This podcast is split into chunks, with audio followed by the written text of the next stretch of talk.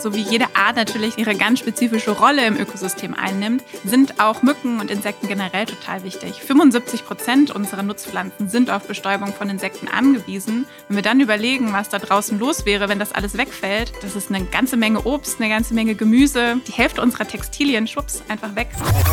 Ich glaube, dass die Vielfalt an Lebensräumen notwendig ist, um eine Vielfalt an Arten am Ende zu beherbergen, zu ernähren, Brutraum zu schaffen, Rückzugsräume zu schaffen.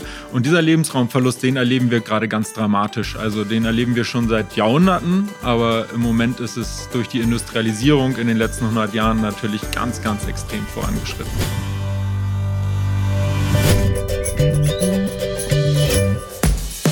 Fünf Tassen täglich. Der Chibo Podcast.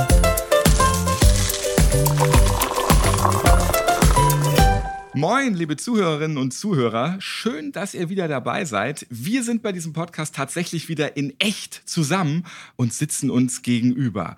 Meine erste Chibo-Podcast-Aufnahme ohne Videozuschaltung zu den anderen GesprächspartnerInnen.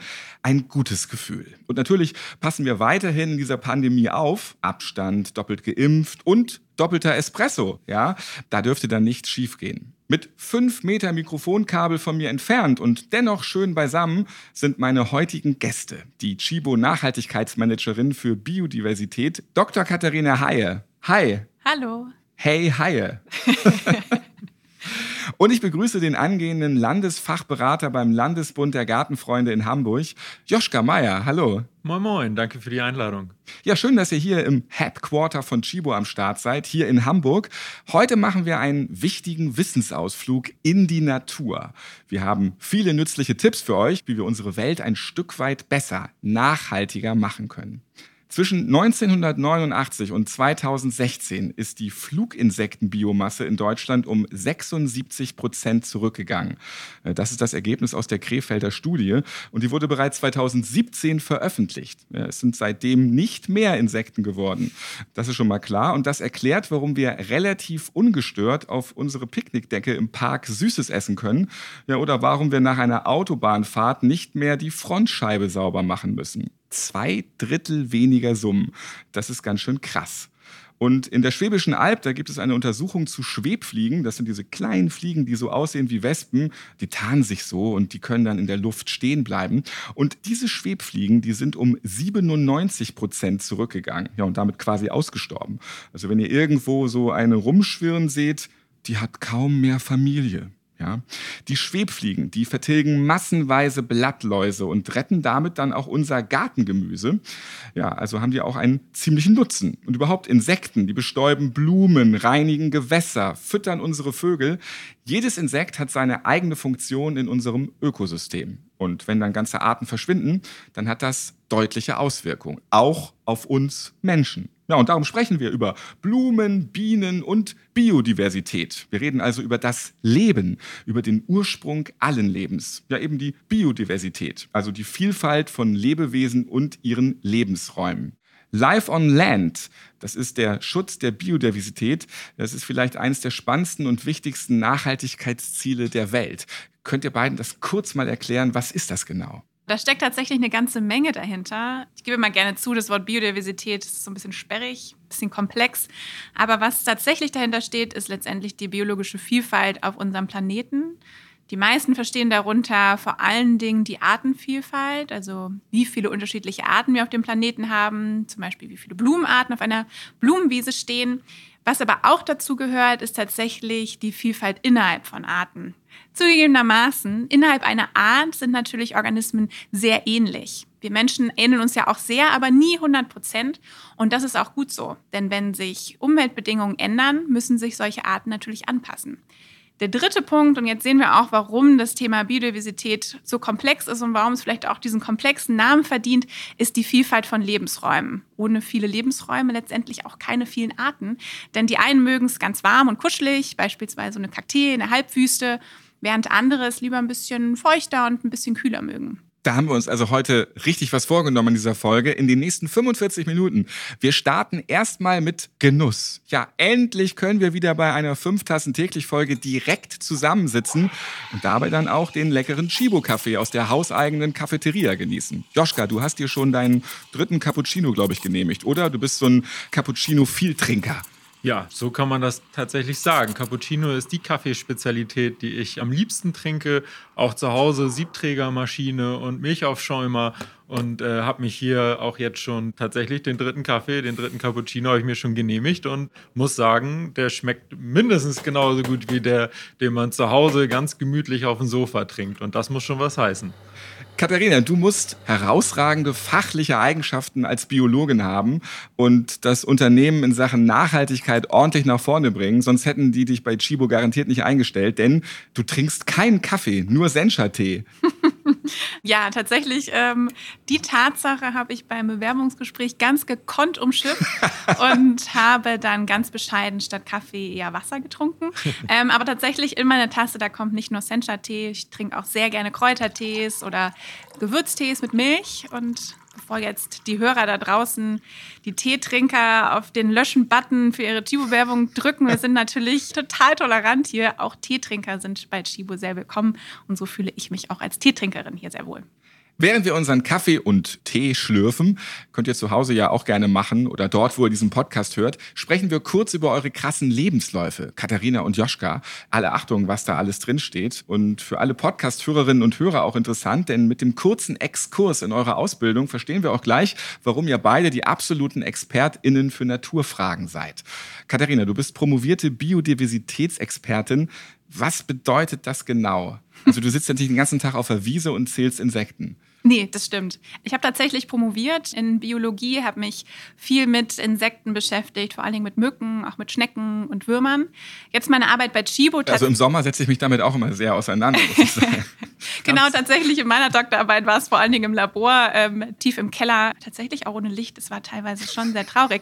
genau, jetzt bei Chibo letztendlich sind es vor allen Dingen Projekte, mit denen ich mich beschäftige. Ich kümmere mich neben dem Thema Biodiversität auch um nachhaltigen Anbau von Kaffee und von, von Baum Baumwolle. Man ist natürlich viel am Schreibtisch, aber zu Nicht-Pandemie-Zeiten natürlich auch mal in Projektregionen unterwegs und schaut sich das Ganze vor Ort an. Und nicht nur Katharina ist Expertin für Biodiversität. Joschka, ab wann darf man dich offiziell als Landesfachberater beim Landesbund für Gartenfreunde bezeichnen? Und ja, was heißt das genau?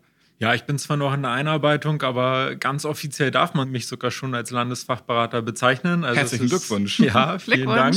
Das ist quasi ja meine Einstellung, meine Stellenbezeichnung. Ich muss zwar immer noch, gerade weil das Kleingartenwesen ja wirklich eine kleine Welt für sich ist, mit, mit eigenen tatsächlich ja Gesetzen, dem Bundeskleingartengesetz, auch eigenen Satzungen oder der Gartenordnung. Das heißt, man muss schon viel beachten, wovon ich bisher, muss ich zugeben, sehr wenig Ahnung hatte. Deswegen muss ich auch immer mal wieder Rücksprache halten bei bestimmten Punkten mit meinem jetzigen äh, Vorgänger, dem Landesfachberater Roger Glossart. Aber ich bin auch schon ganz oft selbstständig. Und als Landesfachberater beim Landesbund der Gartenfreunde Hamburg gibt es drei große Themenfelder, die ich bediene. Und das ist zum einen die Ausbildung der Fachberater innerhalb der Vereine. Das heißt, da habe ich einen ganz direkten Eingriff sozusagen in den Bereich, wie die am Ende Gartenberatung in den Vereinen machen. Das finde ich natürlich jetzt besonders spannend. Das ist der gärtnerische Fachbereich. Dann bilde ich aber auch die Wertermittler aus. Die sind immer dann wichtig, wenn es zu einem Pächter- oder Pächterinnenwechsel in den Kleingärten kommt, weil der alte Garten muss dann, dem muss einen Wert kriegen, den wiederum der neue Pächter oder die neue Pächterin zahlt. Und damit das einigermaßen rechtens abläuft, sind das neutrale Personen, die dann die Wertermittlung der alten Parzelle übernehmen. Und dann ist noch der, der Gartenfreund. Das ist die Kleingartenzeitschrift des Kleingartenwesens. Das ist quasi die Apothekenumschau für Gartenfreunde. Ne? Ja, genau. So könnte man das nennen. Und da gibt es quasi immer den bundesweiten Mantel. Und jedes Bundesland hat dann noch seinen eigenen Bereich da drin. Bei uns sind das ungefähr 16 Seiten. Und da bin ich für einen Großteil für den inhaltlichen vor allen Dingen natürlich gärtnerisch-fachlichen Bereich auch für zuständig und damit sozusagen Redaktion der Teil des Hamburger Gartenfreundes. Erklärt der Gartenmann, der auch mit seinem dunklen Rauschebart hier sitzt. Das ist auch so ein Einstellungskriterium, dass man halt auch so ein bisschen naturverbundener aussieht. Man muss natürlich Klischees bedienen, da bin ich ganz deiner Meinung, ja.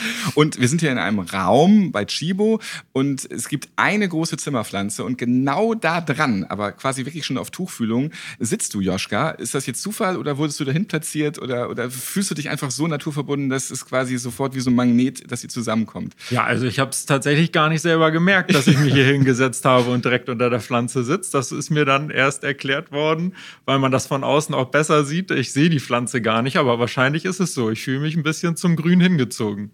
Joschka ist in Hamburg geboren und aufgewachsen und nach dem Abitur, da hast du dich für eine Lehre im Gartenbau entschieden und in Hamburg diese Ausbildung als dann Bester des Jahrgangs abgeschlossen, kann man ja ruhig auch mal erwähnen. Warum ging es nach der Schule für dich in den Garten?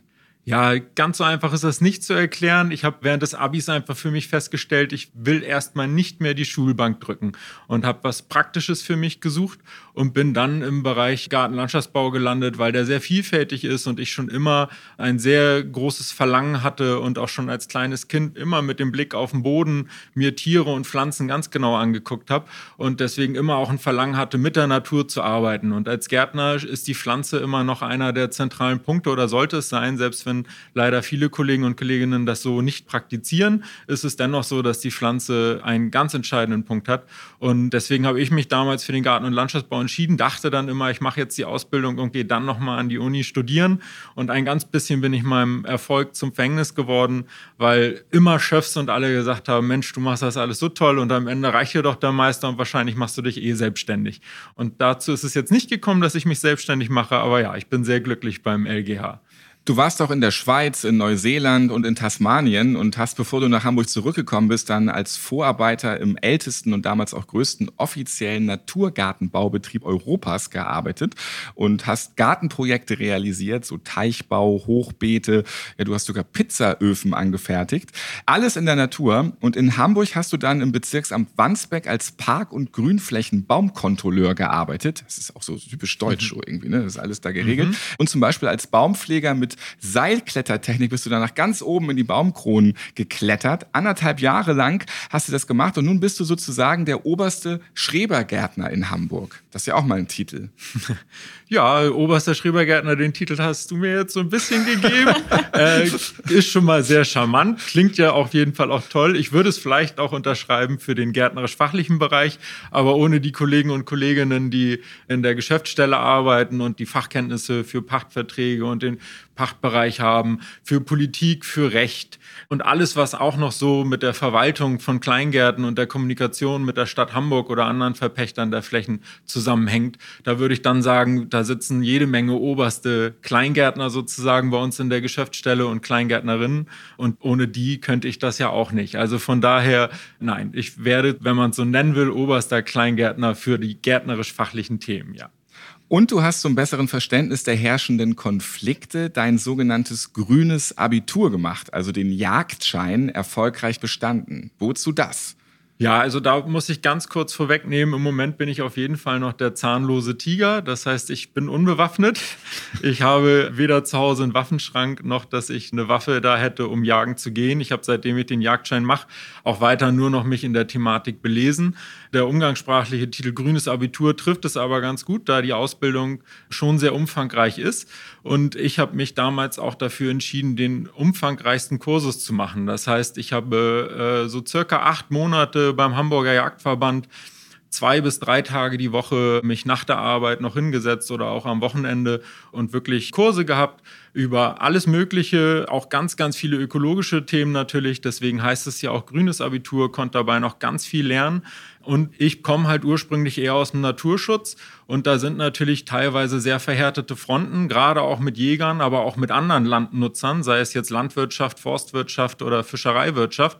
Und ich muss schon sagen, dass mir das grüne Abitur da auch geholfen hat, ein besseres Verständnis zu entwickeln für alle Seiten und einfach einen anderen Umgang. Ich kann viel besser jetzt äh, mit allen Seiten kommunizieren, gerade weil man mehr Wissen erlangt hat. Dr. Katharina hat übrigens auch einen Jagdschein, nämlich den auf Mücken. Du hast ja eben auch schon erzählt, du warst im dunklen Labor alleine mit den Viechern. Ihre Doktorarbeit in Biologie zur Übertragung von Toxizitätsdaten aus dem Labor ins Freiland hat Katharina mit ganz vielen Mücken, Würmern und Schnecken absolviert. Und jetzt bist du Nachhaltigkeitsmanagerin bei Chibo, Biologin und Spezialistin für Biodiversität. Also vorher hast du erst einmal deinen ganz persönlichen Deutschland-Parcours absolviert, geboren in Offenburg Brandenburg, aufgewachsen in Saarbrücken, Bad Oeynhausen und Hürth bei Köln und dann Bachelorstudium Biologie an der Uni Heidelberg. Also da bist du ja schon da ziemlich rumgekommen. Genau, ja. Ich bin äh, immer viel auf Reisen. Also es gab schon einige Deutschlandstationen bei mir. Dann folgt ein Auslandspraktikum mit Cholera-Bakterien an der University of Alberta in Kanada und andere fahren da mit ihren Freunden an die Ostsee du mit Algen bei deinem Auslandspraktikum an der Meeresökologischen Forschungsstation an der Universität Turku in Finnland. Also auch hier nicht nur Deutschland rum, sondern auch so durch die Welt gereist. Was hat dir das so gegeben und gebracht?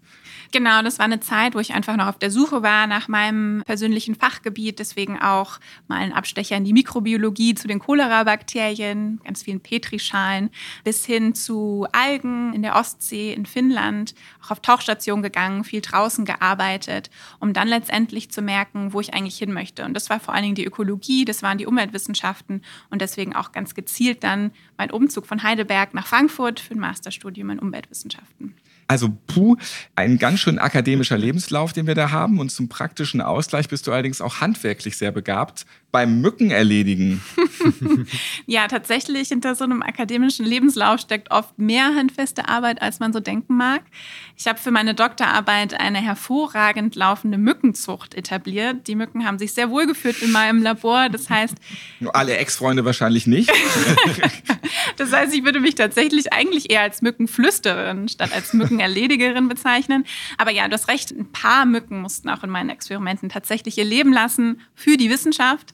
Aber bevor da jetzt viele Zuschriften kommen, was so eine Nachhaltigkeitsexpertin, Biodiversitätsexpertin bei Chivo eigentlich macht, die ganze Population, Arten von Mücken in der Doktorarbeit ausgerottet hat, eine einzige Mücke aus meinem Labor mit nur einem Eigelege konnte wieder mehrere hundert Nachkommen Ach. produzieren. Das heißt, wir können alle durchatmen. Ah, danke, ja. ja alles, ich bin so glücklich. Danke für diese Mücken. So also ich lenke diese ganzen Zuschriften auf mich, weil ich mag diese Biester echt überhaupt nicht und klatsche sie auch. Aber ich, hatte zugeben. tolle Mücken tatsächlich. Das ist tolle Mücken, ja. Die haben auf Mücken, Namen gehört? Oder? In, genau, sie konnten, sie konnten einzelne Kunststücke. Nee. Lass das.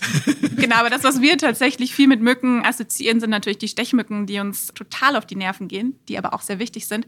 Meine Mücken konnten gar nicht stechen. Also die waren, die waren ganz brav und ganz zahm. Ja, auch Hannes Jenicke, großer Naturfreund und Fan und Kämpfer dafür, der hat zu mir auch mal gesagt, wenn er auf seinem Wohnzimmersofa sitzt und es kommt eine Mücke, dann haut er die auch tot. Also da kennt er auch keinen Pardon. Er möchte nachts auch. schlafen.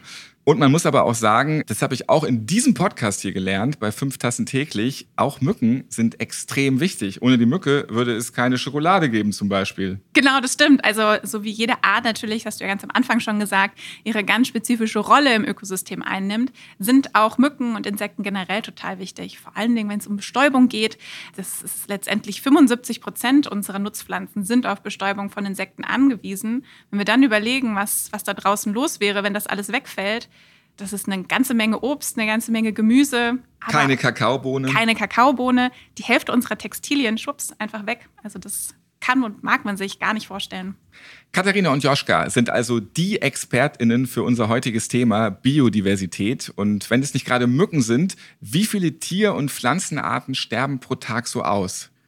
Ah, ich glaube, die Anzahl, das können wir gar nicht zählen, weil wir gar nicht wissen, wie viele Tier- und Pflanzenarten es denn wirklich auf diesem Planeten gibt. Da werden ja immer noch neue entdeckt. Man redet nur mittlerweile tatsächlich vom sechsten großen Massensterben dieses Planetens und bisher waren es immer große Naturkatastrophen, die das ausgelöst haben.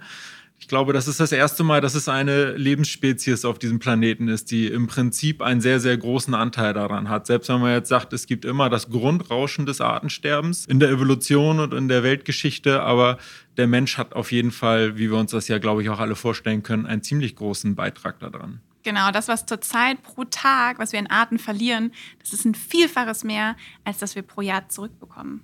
Warum sterben so viele Arten aus? Und ja, wie wirkt sich das Artensterben auf unser Leben aus?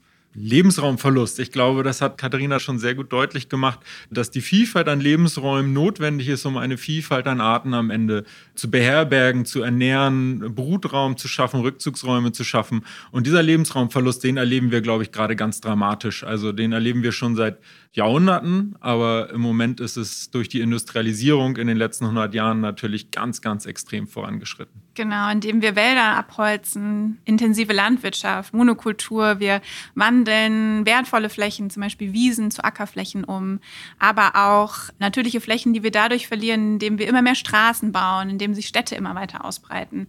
Auch ein ganz wichtiger Faktor tatsächlich ist die direkte Ausbeutung von Arten, beispielsweise Überfischung, aber auch Jagd und auch Klimawandel, ein sehr, sehr präsentes Thema. Gerade hat auch seine äh, großen Auswirkungen aufs Artsterben. Die Ozeane erwärmen sich, massenhaftes Sterben von Korallen ist, glaube ich, was, was wir alle ja viel mitbekommen und viele, viele Arten, die einfach mit den steigenden Temperaturen und anderen Auswirkungen des Klimawandels nicht zurechtkommen aber auch Umweltverschmutzung. Wir zerschneiden ja auch die Landschaft. Das heißt, wir bauen Autobahnen, Straßen und Siedlungen Dadurch entsteht eine Art Verinselung und das sogenannte Biotopnetz existiert nur noch sehr sporadisch.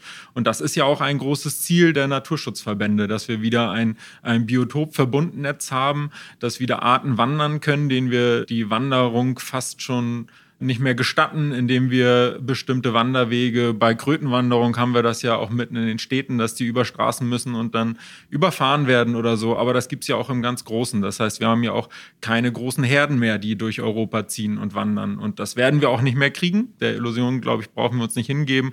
Aber auch Zugvögel brauchen bestimmte Stationen, um immer mal wieder Rast zu finden und Energie zu tanken. Und diese Verinselung der Biotope, die ist halt auch ganz extrem. Da sind Insekten genauso wie wir. Wir fühlen uns in unserem Kiez alles vor der Haustür am wohlsten und die möchten halt auch nicht so weit weg. Ja, hier muss also wirklich was getan werden. Ich bin ja selbst gebürtiger Hamburger, wohne allerdings in Mannheim, vorher lange in München und als ich vorhin durch die Stadt fuhr, da fiel mir vor allem in Eimsbüttel auf, dass überall wilde Blumen das Stadtbild prägen. Also sehr, sehr cool. Das war alles wild, mitten an den Straßen, nichts angelegt.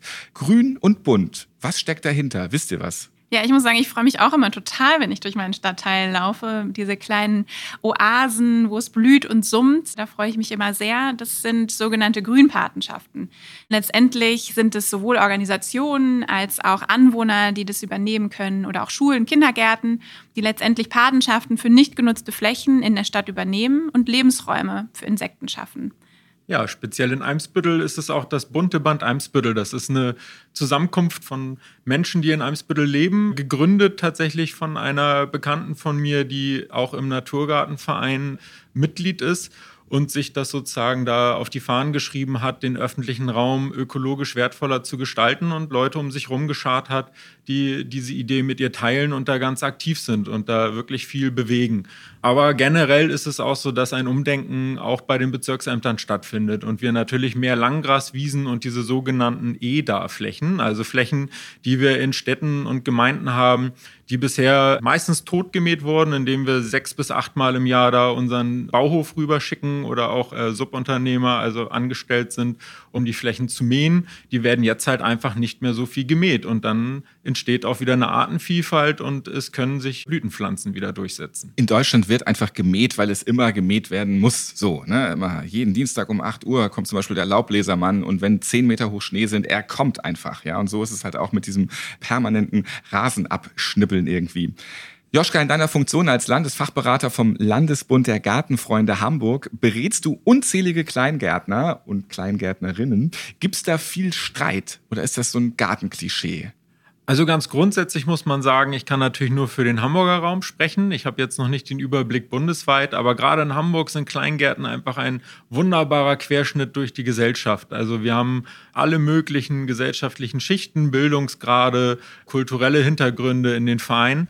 Deswegen klar, wo so viele verschiedene Menschen zusammenkommen und das Einzige, was sie verbindet, ist die Lust an einer Parzelle sozusagen ein bisschen zu gärtnern und sich darin aufzuhalten. Da gibt es immer auch wieder Konflikte. Ich glaube, das brauchen wir gar nicht kleinreden. Aber ich muss sagen, das ist auch so, wie halt überall. Ich ist jetzt äh, vorher in den Stationen, die ich hatte, ob nun beim Bezirksamt oder auch bei anderen Arbeitgebern oder auch Schule und Uni, überall da, wo Menschen zusammenkommen, die vielleicht nicht immer einer Meinung sind in allen Lebenslagen, gibt es Konflikte und Streitereien und das gibt es dann auch im Kleingartenwesen. Da wächst das Buchsbäumchen mal wieder rüber zum Nachbarn und schon gibt es Konflikt. Da wird mal später gegrillt als erlaubt. Das sind so die Reibereien wahrscheinlich immer. Ne? Genau, das Buchsbäumchen ist jetzt weniger die Pflanze, die da zum großen Problem Problem im Wachstum Aber wird. der zieht fiese Würmer und Viecher an und die ähm, möchte man vielleicht dann auch nicht in seinem Garten rüberkriegen. Der Buchsbaumzünsler wäre da zum Beispiel so ein Thema. Und wenn wir einen Kleingärtner oder eine Kleingärtnerin haben, die da den Buchsbaumzünsler mechanisch einfach durch Absammeln bekämpft und jemand anderes tut gar nichts und vermehrt dann mit dem Buchsbaumzünsler, kann natürlich auch der zum Konflikt Ach, werden. Dann rette ich jetzt mein Buchsbaumbeispiel. Sehr gut, ja.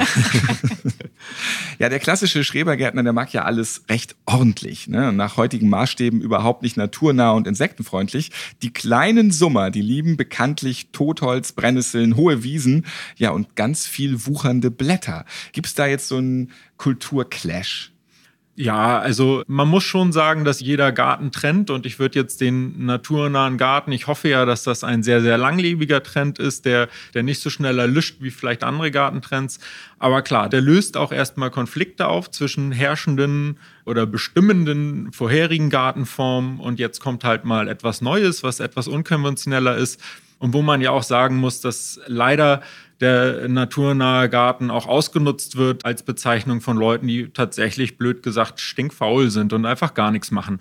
Und die muss man dann ja auch auffangen und sagen, nein, ein Garten bleibt ein bewirtschafteter und auch ein gestalteter Raum. Und in dem Moment, wo eine Bewirtschaftung und eine Gestaltung aufhört, weil man sich nur noch zurücklehnt und die Natur machen lässt, reden wir von Natur, aber nicht mehr von Naturgarten.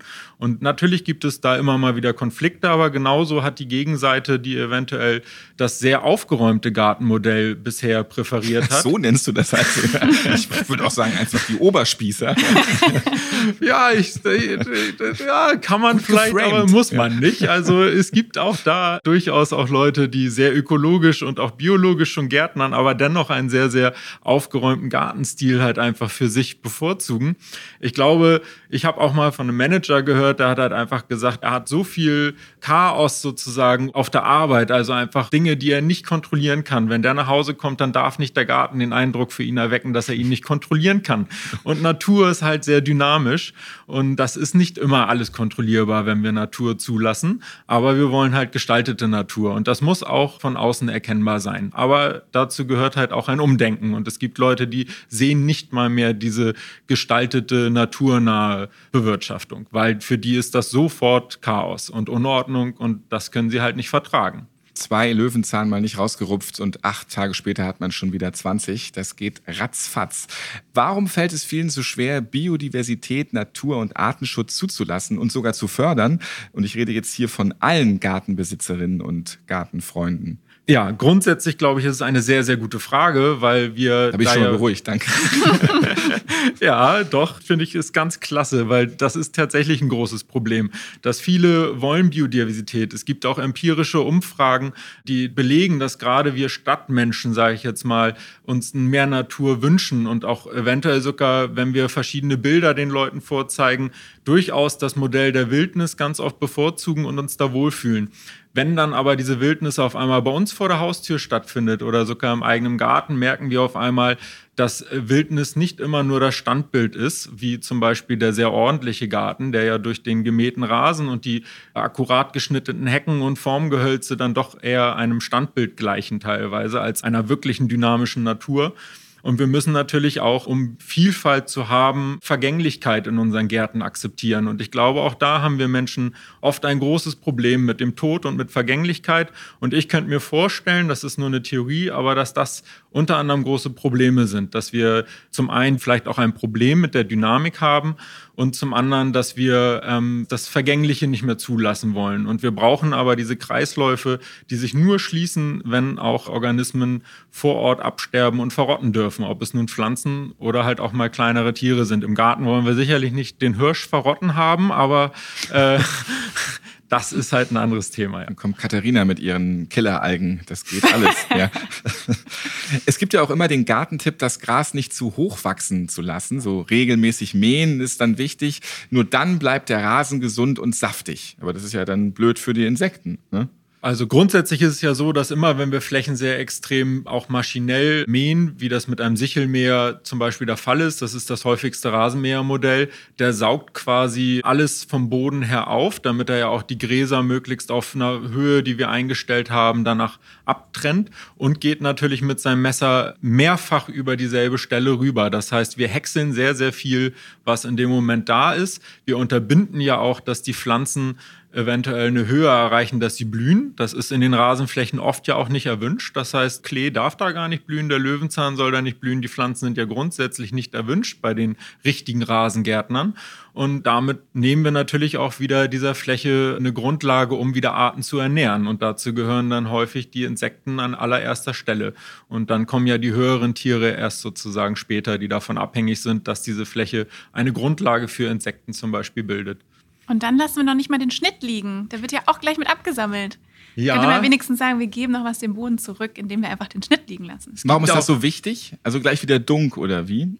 Genau, also letztendlich ist es ja wieder organisches Material, was dann letztendlich auf dem Boden erstmal liegen bleibt, was dann über die Zeit verrottet und was dann wieder Nährstoffe ganz natürlich einfach dem Boden wieder zurückgibt.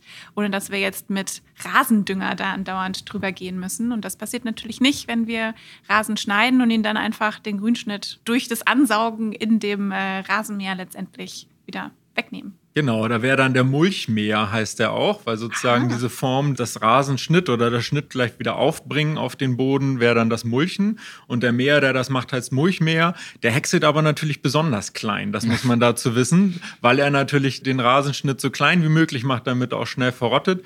Und Rasenexperten, sage ich mal, die den englischen Rasen haben wollen, die den nicht haben wollen, die können auch mit dem Mulchmäher über ihre Flächen rübergehen, aber die können auch nicht tatsächlich den Mulchmäher verwenden, weil Rasenschnitt dann doch einen sehr großen Filz über die Zeit aufbaut in der Rasenschicht und das wiederum tut den meisten Rasengräsern wieder nicht so gut. Katharina, wie sieht dein biodiverser Balkon aus? Ja, und wie sehe dein Garten aus? Hättest du einen? Schon so jetzt auf die Schrebergartenliste gekommen? Kriegst du langsam Lust? Ja, mein Balkon ist unglaublich voll. Ähm, ich bin froh, dass da gerade so zwei Stühle noch drauf passen, dass man drauf sitzen kann. Auf meinem Balkon verbinde ich tatsächlich ganz gerne das Nützliche mit dem Guten. Das heißt, das meiste auf meinem Balkon kann man essen. Von der Zucchini bis zur Gurke, Lavendel, aber auch Kapuzinerkresse findet sich da. Ich würde gerne noch viel mehr, deswegen Garten wäre natürlich ein absoluter Traum. Ich bin letztes Jahr nach Hamburg gezogen, habe sofort geschaut, was wäre da möglich in Sachen Schrebergarten. Aber die Ich glaub, 20 Joschka setzt sich Jahre, auf so eine Liste. Ich habe schon Ja. gefragt. ähm, auch Joschka kann da nichts machen, aber 20 Jahre auf der Warteliste, das hat mich sofort abgeschreckt. Also, Echt, so lange dauert es, wenn man jetzt so einen Schrebergarten haben möchte? Oder Also es kommt ganz drauf an. Wir hatten da das Gespräch und es gibt natürlich ganz, ganz begehrte Parzellen in Hamburg, die haben dann zum. Beispiel Wasserzugänge oder liegen besonders im Zentrum. an der Alster direkt, ja. Ja, genau. Also es gibt wirklich Parzellen, da gehe ich durch Anlagen und denke, wow, hier würde ich selber gerne mich niederlassen. Aber wie Katharina auch schon gesagt hat, da habe ich gar nicht den großen Einfluss drauf, wer am Ende die Parzellen bekommt. Wir als Dachverband geben quasi nur eine, eine Struktur und die Organisation für die ganzen einzelnen Vereine, aber die Vereine sind selbstverwaltend. Das heißt, die entscheiden selber, wer am Ende bei ihnen eine Parzelle bekommt über eine sogenannte Anwärterliste wird dann entschieden, chronologisch abgearbeitet, wer wann wie die Möglichkeit hat, eine Parzelle zu erhalten. Und da gibt es einfach Parzellen, weil die so begehrt sind, weil sie ganz tolle Lagen haben oder so, wo die Wartezeiten tatsächlich durchaus auch mal 20 Jahre betreffen können. Aber es gibt auch Parzellen, da kommt man wesentlich schneller ran. Das ist nur jetzt Corona-bedingt so, dass wir da sehr ausgefragt sind und man immer Wartezeiten mit einkalkulieren muss. Mensch, eure Tassen sind leer, sehe ich gerade. Katharina, du hast noch Tee in deiner Thermoskanne? Ja, oder? da ist noch ein bisschen was drin. Was magst du jetzt für einen Kaffee trinken, Joschka? Ja, ich bleibe ganz klar bei einem Cappuccino. Der hat mir sehr gut geschmeckt und never change a running system, ne? Dann schütten wir noch mal fröhlich nach. Ja, und welche Rolle spielt Kaffee für dich, Joschka? So Kaffee im Garten, das ist doch so eine feine Sache. Oder hast du jetzt eine, eine Siebträgermaschine in deiner Laube sogar? Oder ist das jetzt auch wieder vom Kleingartenstatut gar nicht erlaubt? Zu viel Technik da drinne und mit dem ganzen Strom und so.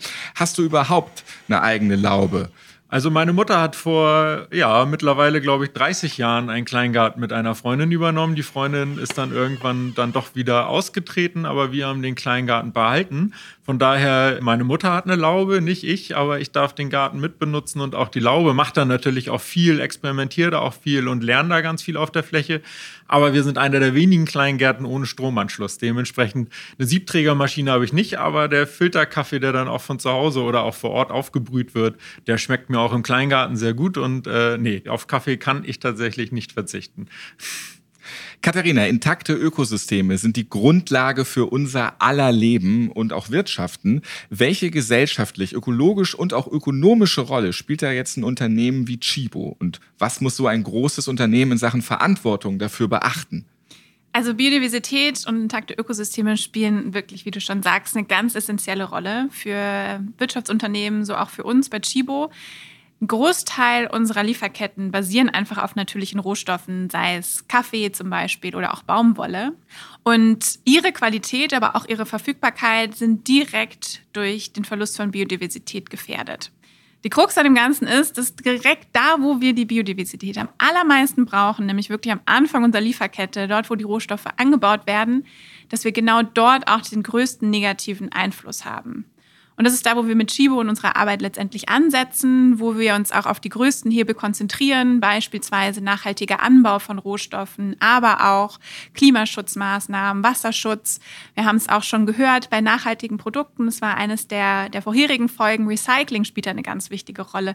Jeden Rohstoff, den wir nicht neu anbauen müssen, sondern den wir entweder recyceln können oder ein Produkt, was wir lange verwenden, dafür müssen wir keine neuen Flächen nutzen. Dadurch gehen keine Lebensräume letztendlich verloren. Deswegen auch Recycling, ganz, ganz wichtiges Thema.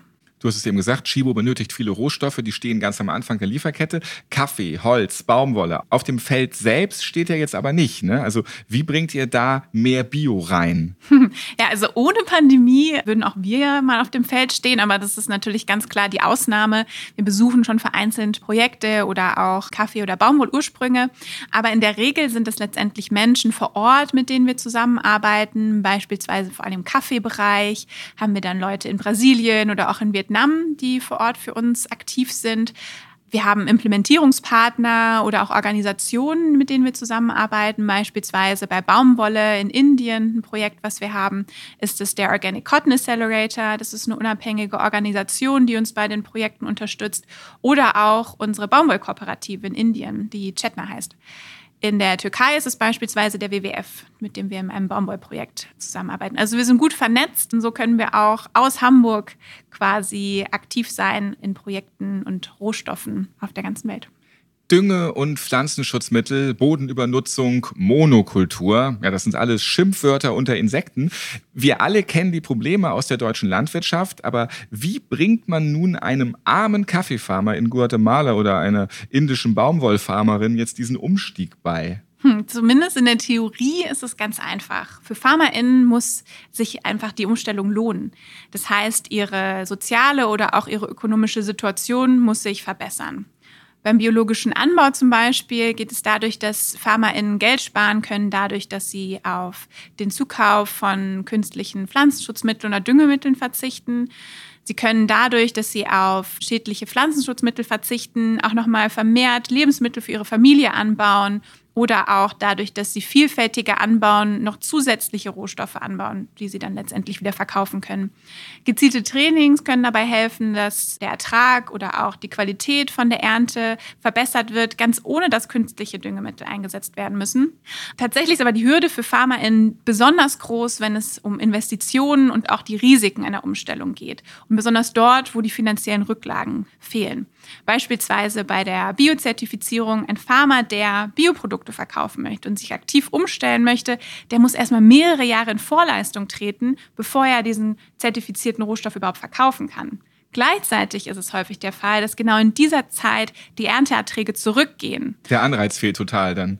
Genau, letztendlich haben wir Böden lange einseitig genutzt und wir müssen erstmal wieder was zurückgeben, was rein investieren, bis sich das System wieder selber halten kann. Und genau da setzen wir dann mit unseren Projekten an, beispielsweise durch gezielte Trainings oder einem Bio-Baumwollprojekt, was wir in Indien haben, Abnahmegarantien geben, genau für diese Zeit der Umstellung, um Investitionen und auch Risiken mitzutragen. Dem Farmer zu sagen, wir nehmen deine Rohstoffe ab zu festen Preisen. Wir zahlen eine Prämie, also quasi einen Mehrpreis für nachhaltigen Anbau. Einfach dafür, dass Farmerinnen einfach merken, es lohnt sich umzustellen. Ich habe eine Sicherheit, ich habe Firmen, die das abnehmen und ich weiß, dass sich die Investitionen lohnen. Im Büyük Mendes Delta in der Türkei, da bedrohen verschiedene Industrien den Zustand des Flussgebiets. Was hat Chibo damit zu tun? Genau. Das Büyük Menderes Delta in der Türkei, übrigens eine sehr, sehr schöne Region, ist ein ganz klassisches Beispiel für so einen Nutzungskonflikt zwischen Biodiversität und Wirtschaft eigentlich sehr schade, weil Biodiversität und Wirtschaft gar nicht so schlecht zusammenpassen, wie man es eigentlich denkt. Es ist nur derzeit eine sehr einseitige Beziehung.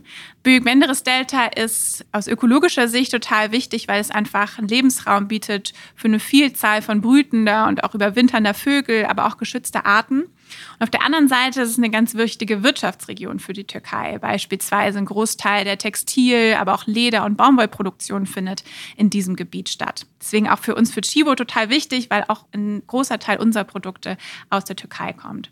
Was wir mit dem Projekt da vor Ort direkt unterstützen, zum einen mit dem WWF, aber auch mit anderen Unternehmen, ist aktiv Lebensräume zu schützen, aber auch wiederherzustellen und die Produktion von Baumwolle, von Textilien, von Leder nachhaltiger zu gestalten.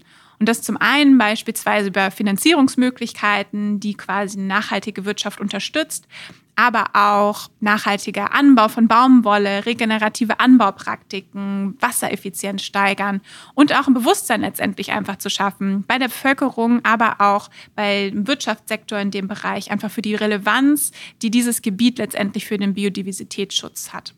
Biodiversität, das kann jeder und jeder Einzelne mit der richtigen Gartengestaltung fördern. Joschka, was sind entscheidende Faktoren für Biodiversität im Garten? Was kann ich in meinem Garten besser machen? Das Schöne ist, es gibt Dinge, die kann man einfach mal lassen, um Biodiversität zu fördern. Das wäre zum Beispiel auch schon das angesprochene Düngen. Also ich brauche nicht obligatorisch jedes Jahr meinen Rasendünger über den Rasen verteilen oder auch in, in den Staudenbeeten oder so. Viele Pflanzen und Flächen kommen eigentlich ohne Dünger klar und werden von uns durch diese Maßnahme überdüngt dann wäre es toll, wenn wir Dünger verwenden, dass wir eher organischen Dünger verwenden und keinen mineralischen. Der ist in der Produktion nicht ganz so aufwendig und ist auch besser das verwertbar. Kommt doch immer drauf an.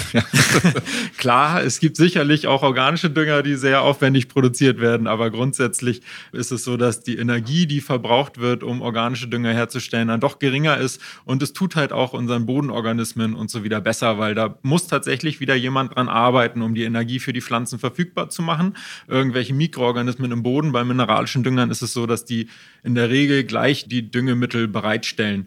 Dann natürlich das Thema mit den Pflanzenschutzmitteln, was wir auch schon im großen Grade hatten. Das heißt, im Privatgarten sind meiner Meinung nach synthetische und chemische Pflanzenschutzmittel ein Tabu, das brauchen wir nicht. Und damit erhalten wir natürlich schon viele Arten oder bedrängen diese nicht. Ansonsten, was wir aktiv tun können, ist natürlich, wenn wir Vielfalt im Garten oder auf dem Balkon haben wollen, dann müssen wir Vielfalt in den Garten oder auf den Balkon bringen. Das bedeutet bei den Strukturen, die wir schaffen. Wir hatten schon öfter, glaube ich, heute Totholz auch kurz angesprochen. Das heißt, Totholz ist ganz wichtig, weil da haben wir wieder etwas, was verrotten darf, wovon wieder ganz viele Tiere leben. Wenn wir da jetzt besonntes und schattiges Totholz, eventuell sogar noch ganz trockenes, was vielleicht noch in einem Apfelbaum hängen darf, weil da das Totholz keine Gefährdung darstellt, ist das auf jeden Fall etwas, was sehr viel Biodiversität zulässt. Wir können aber auch mit trockengeschichteten Steinen, also Trockengeschichtung heißt immer ohne Mörtel, dann haben wir Fugen und Hohlräume, in denen wieder sich viele Kleinstlebewesen wohlfühlen und auch das schafft wieder sehr viel Raum für Leben. Wasser ist ein ganz großes zentrales Thema. Also ich glaube, das Lebenselement Wasser, das können wir gar nicht oft genug und in sämtlichen Formen in Gärten einbringen und dann natürlich möglichst naturnah, damit es auch keine Fallen werden. Also zum Beispiel eine verbuddelte Regentonne, die einfach als Wasserstelle im Garten ist, ist eine recht winklige Abbruchkante. Wenn da der Igel reinfällt, hat er es sehr schwer wieder rauszukommen. Da müssen wir dann schon auch dafür sorgen, dass die Tiere, die reinfallen, eventuell rauskommen. Mit kleinen Hilfestellungen wie, wie Brettern oder Stackern, die wir mit reintun, damit Tiere sich auch wieder aus diesem Fass, was ja ansonsten auch durchaus eine Vogeltränke sein kann zu heißen Zeiten und einen ökologischen Wert hat, aber halt keine Tierfalle in dem Moment darstellt. Sehr viele Frösche sterben jedes Jahr in irgendwelchen Gartenschächten und so tatsächlich. Ja. Zum Beispiel Lichtschächte sind da ein großes Thema. Wir müssen Tierfallen in Gärten allgemein versuchen zu unterbinden, indem wir halt diese Sachen wie Lichtschächte oder ja, rechtwinklige, steile Kanten sind ganz oft mit glatten Oberflächen, sind ganz oft ein großes Problem für viele Tiere. Dann Bodenstrukturen. Also Boden hatten wir auch gerade schon mal, ist der zentrale Punkt des Lebens im Prinzip. Da entwickelt sich ganz viel. Und da brauchen wir unterschiedliche Bodenstrukturen wiederum für unterschiedliche Tiere. Das heißt, wenn wir sandige Bereiche haben, lehmige Bereiche haben, aber auch humose Bereiche haben, können wir damit wieder unterschiedlichen Tierarten verschiedene Nischen geben und Abbruchkanten im Garten an zum Beispiel einer Lehmstelle oder sowas sind wieder ganz wichtige Bruträume für bodennistende Insektenarten. Und am Ende ist es natürlich entscheidend, dass die Pflanzen in den Garten oder auf den Balkon einziehen, weil damit bringen wir das erste Leben aktiv ein und das zieht wiederum ganz viel Leben hinter sich her. Ich habe mal gelernt, heimische Pflanzen, weil Insekten, die stehen nicht auf ja, aus anderen Ländern eingeschleppte Samen, die meiden die dann. Stichwort ist Koevolution. Also es ist ganz richtig. In der Evolution haben sich Tiere und Pflanzen immer aufeinander abgestimmt. Und das konnten natürlich Tiere in unseren Breitengraden auch nur ganz spezifisch auf die Pflanzen, die wir haben. Und dann gibt es Tiere, die sind sehr spezialistisch unterwegs. Denen helfen wir nicht, wenn wir zum Beispiel ein Rosengewächs aus Nordamerika einführen, weil das eventuell auf eine ganz bestimmte Pflanze in unseren Breitengraden angepasst ist. Da sind Generalisten, wie es zum Beispiel auch die Honigbiene ist oder viele Nachtfalter gehören auch mit eher zu den generalistischen Arten, die können dann ganze Pflanzenfamilien nehmen und die könnten dann rein theoretisch auch das Rosengewächs aus Nordamerika für sich adaptieren. Ich rupf keine Brennnesseln mehr raus. Gut, oder? Grundsätzlich ist das lobenswert, wenn man die Brennnessel auch im Garten Er hat zulässt. sich stets bemüht, aber es ist einfach trotzdem nichts. Nein, ganz so würde ich das nicht sagen. Die Brennnessel steht schon natürlich als Futterpflanze für viele Schmetterlingsraupen, ist da sehr begehrt und weil sie ja nun mal ähm, sehr stark wuchert, ist sie bei vielen eher negativ behaftet in den Gärten. Die Brennnessel schmeckt aber übrigens auch ganz gut, ist enorm vitaminreich und man sollte sie auch durchaus im Garten haben. Sag, Sie- sagt der Mann mit dem Rauschebart, ne? Genau, um sie selber zu ernten und zu essen. Ich meine, in jedem Detox-Tee ist Brennnessel vorhanden. Also Brennnessel ist auch für uns sehr, sehr wichtig und durchaus sehr gesund, aber halt auch für viele Tiere. Brennnessel-Saatgut ist bei Vögeln wieder sehr beliebt, aber auch damit könnten wir zum Beispiel unser Müsli noch anreichern. Also von daher, die Brennnessel finde ich schon, die gehört auch in viele Gärten. Aber die Brennnessel ist eine stickstoffliebende Pflanze und die Überdüngung in unserer Landschaft ist einfach vorhanden. Das heißt, die Brennnessel kommt auch noch in der freien Landschaft sehr stark vor. Deswegen muss jetzt nicht jeder Garten gleich Brennnesseln zulassen.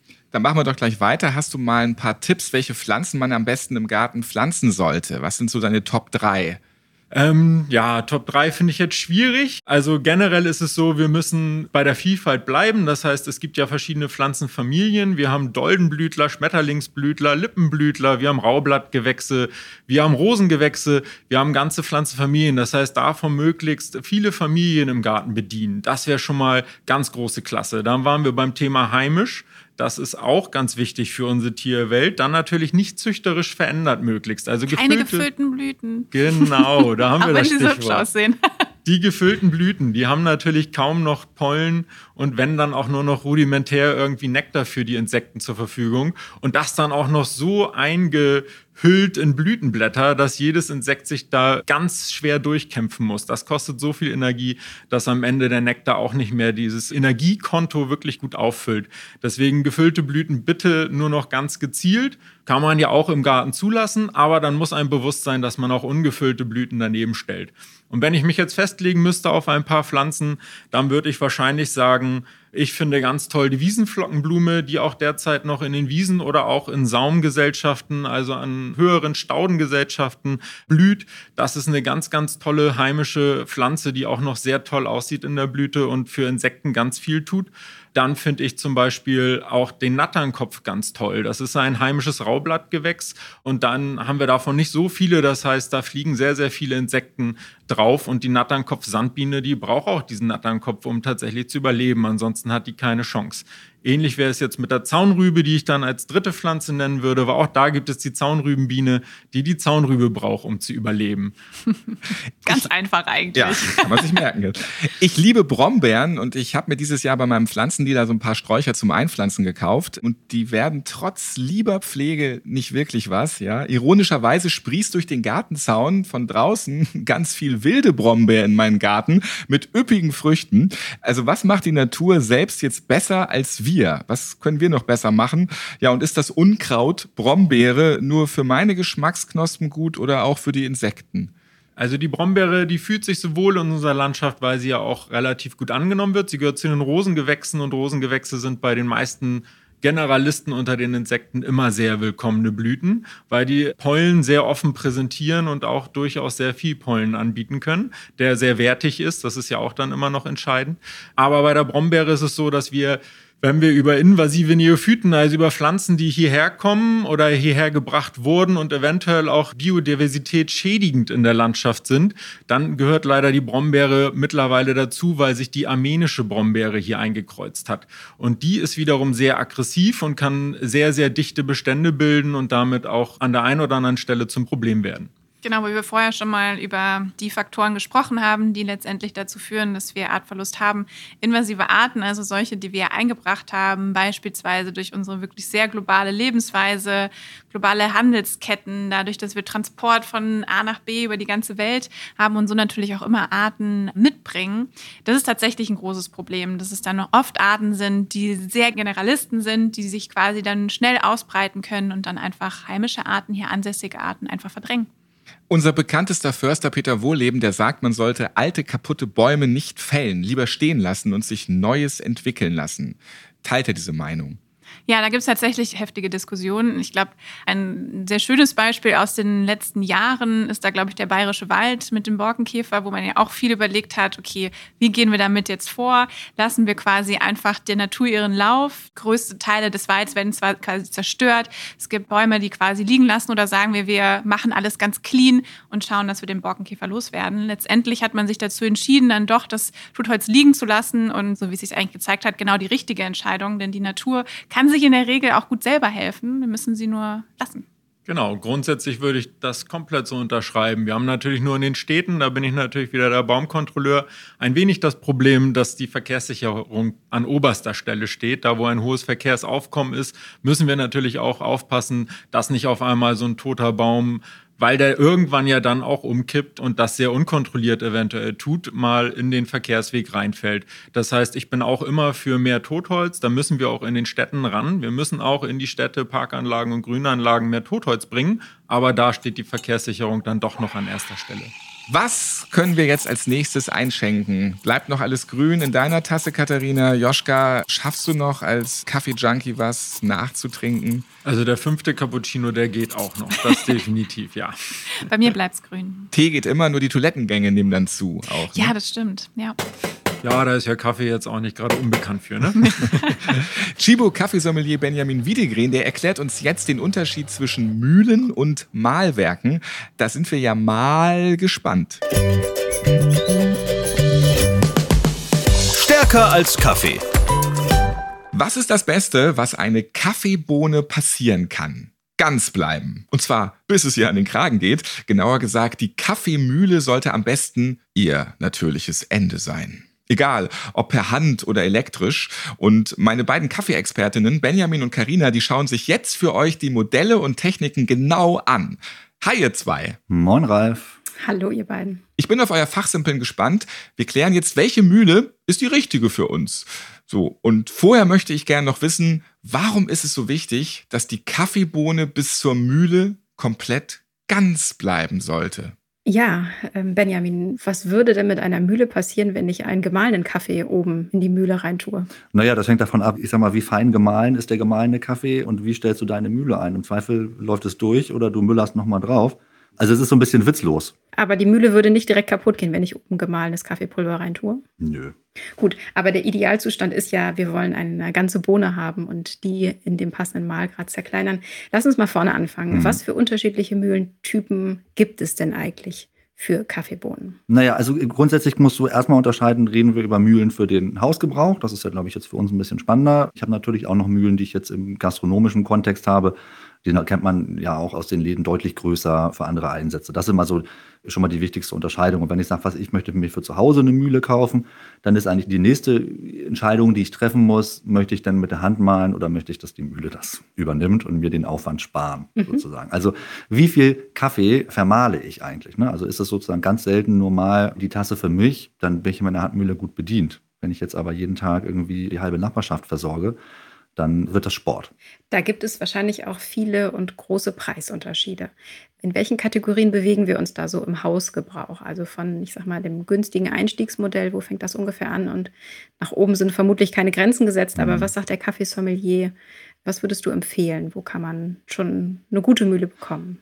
Also grundsätzlich jetzt, weil du das eben nochmal betont hast, so aus Fachsicht des Sommeliers, die Mühle ist nie zu unterschätzen. Also eine Mühle ist wirklich etwas, das sollte man haben. Ralf, du hast das ja eben, glaube ich, auch angefragt. Ne? Warum muss denn die, oder warum sagen denn alle, dass ich eigentlich frisch mahlen soll? Ne? Weil die Kaffeebohne an sich geschlossen ist eben dieser Aromatresor. Ich glaube, wir hatten das auch schon mal ein, zwei Mal da angesprochen. Und ich möchte eigentlich wirklich dann direkt nach dem Mahlen auch aufbrühen. Also diesen ganzen Prozess, in dem Moment, wo ich der Bohne an den Kragen gehe, bis ich ein Ergebnis in der Tasse habe, das muss so kurz wie möglich nacheinander laufen. Und wenn ich da eben auch eine Mühle besitze, dann bin ich schon mal auf der sicheren Seite. Und dann geht es los. Carina, wie immer, es gibt einen Preiseinstieg. Da reden wir irgendwo zwischen 10, 20, 30 Euro. Da habe ich meine ersten Handmühlen.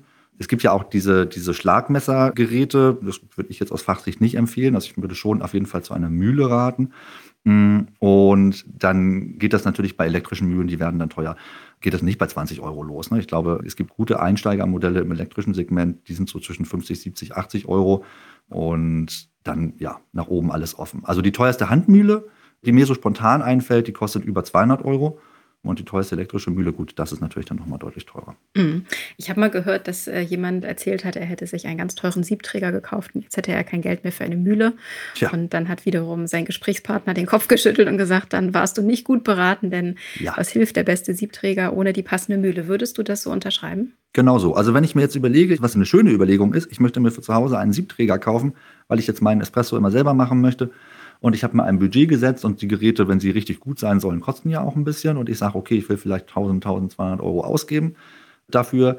Dann ist man immer gut beraten, wenn einem dann jemand vorher sagt, super, gib doch mal 300 Euro weniger für den Siebträger aus und dafür investierst du das in eine gute Mühle. Weil das natürlich ein Zusammenspiel ist. Ja, was wichtig ist. Und gerade wenn es darum geht, dass ich Espresso machen möchte, da ist die Anforderung an eine Mühle noch mal größer, weil ich eben sehr fein vermahlen muss. Ja. Das ist so, als würdest du dir für, weiß ich nicht, 2000 Euro den Grill kaufen und dann aber nur für 99 Cent Fuß draufschmeißen. Das wird sicher nicht gut schmecken. Lass uns mal in das Innere der Mühle reinschauen. Du hast eben schon die Schlagmesser erwähnt, die wir ja eigentlich bei einer Mühle vielleicht nicht so gerne sehen. Hm. Was gibt es ansonsten für Malwerke, also Edelstahl, Keramik? Was ist das und was für eine Auswirkung hat das auch auf die Maleigenschaften? Mhm. Also das sind tatsächlich, ich sag mal, vier Punkte, die man da immer so ein bisschen im Blick haben muss. Zwei hast du gesagt, das ist einmal die Materialität, da rede ich über Edelstahl oder Keramik, das ist so die Welt, in der wir uns bewegen. Mm, Und habe ich ein Scheibenmalwerk oder habe ich ein Kegelmalwerk? Das sind so die vier Komponenten, die mir eigentlich immer wieder entgegenkommen. Und wie das so ist, wenn man einen Experten fragt, es gibt da jetzt auch keine ganz einfache Antwort. Alles ist so ein bisschen möglich und alles hat so seine Vor- und Nachteile.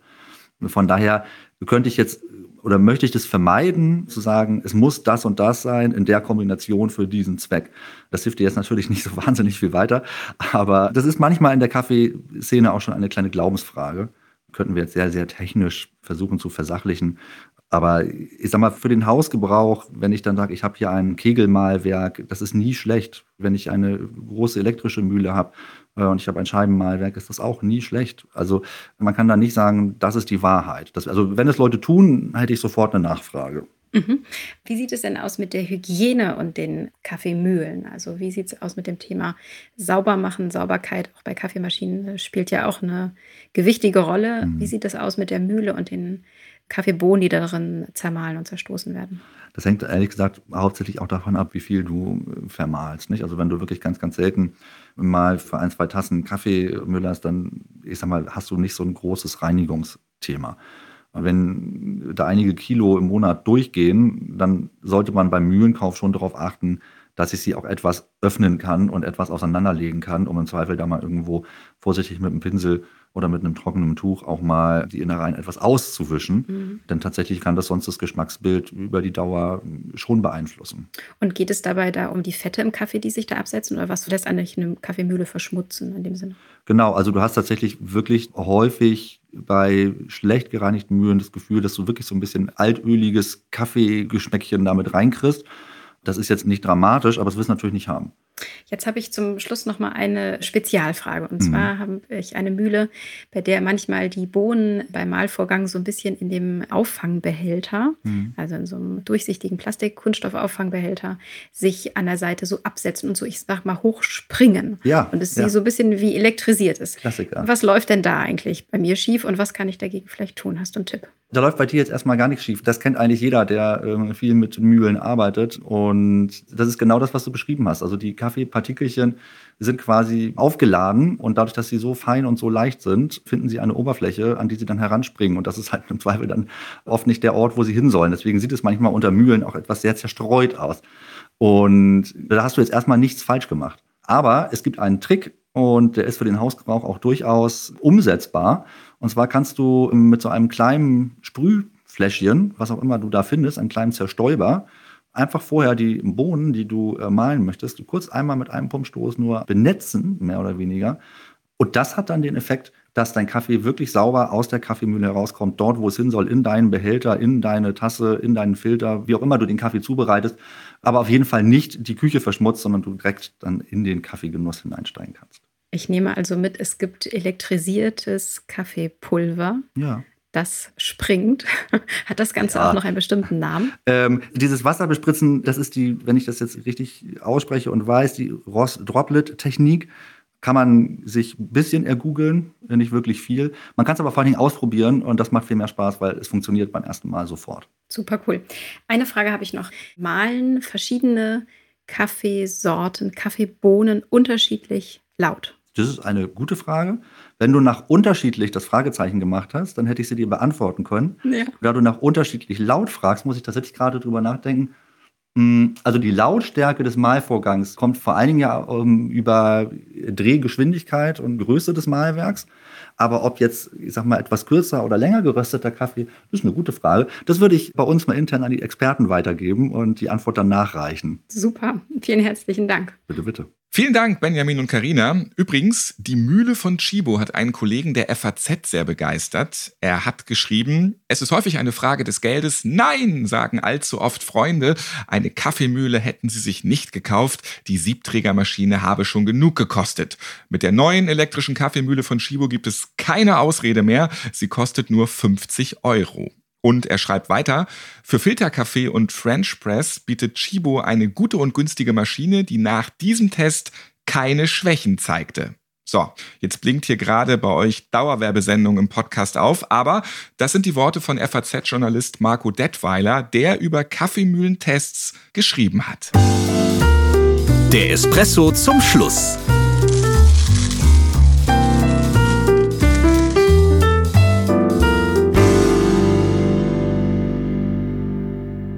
Hier ist euer Podcast Wissen to go. Wusstet ihr, dass Bienen Koffein ähnlich gut finden wie wir Menschen? Ja, ganz begeistert fliegen sie zurück zu ihrem Bienenvolk und rühren dann energisch die Werbetrommel, sobald sie Kaffeeblüten gefunden haben, damit noch mehr Bienen zu den Kaffeepflanzen fliegen. Ja, ziemlich schlau eingerichtet von der Kaffeepflanze, oder? Dann fliegen alle zu den Kaffeeblüten, ja, und jede Biene gönnt sich fünf Blumen täglich.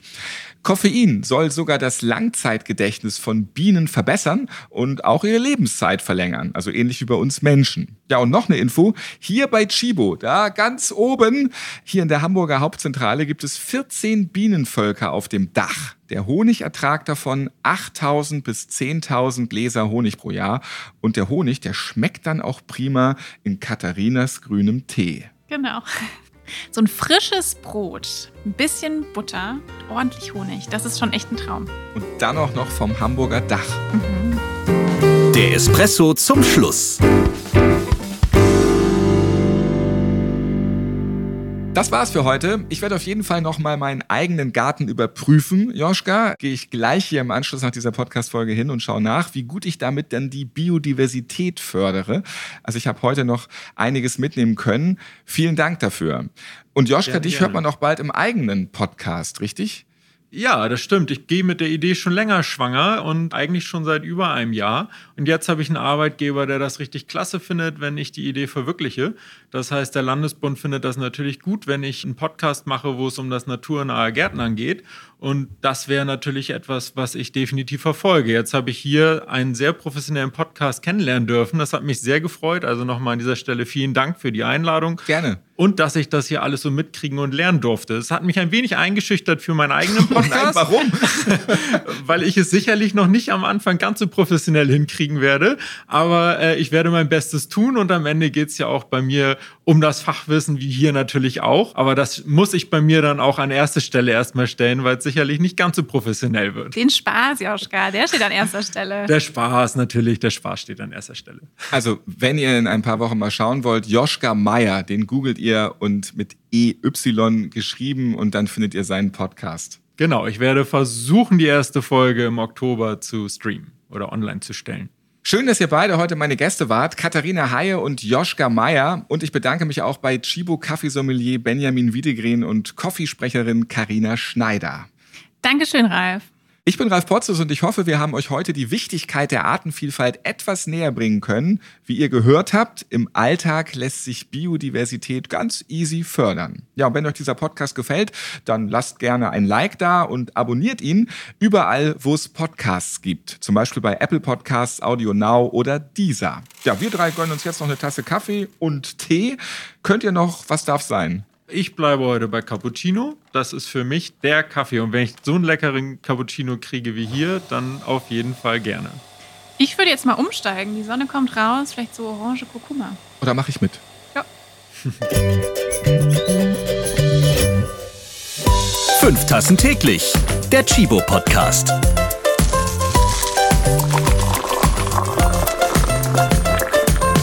Ihr habt Fragen oder Anregungen zu dieser Podcast-Folge? Wir freuen uns auf eure E-Mail an podcast.chibo.de.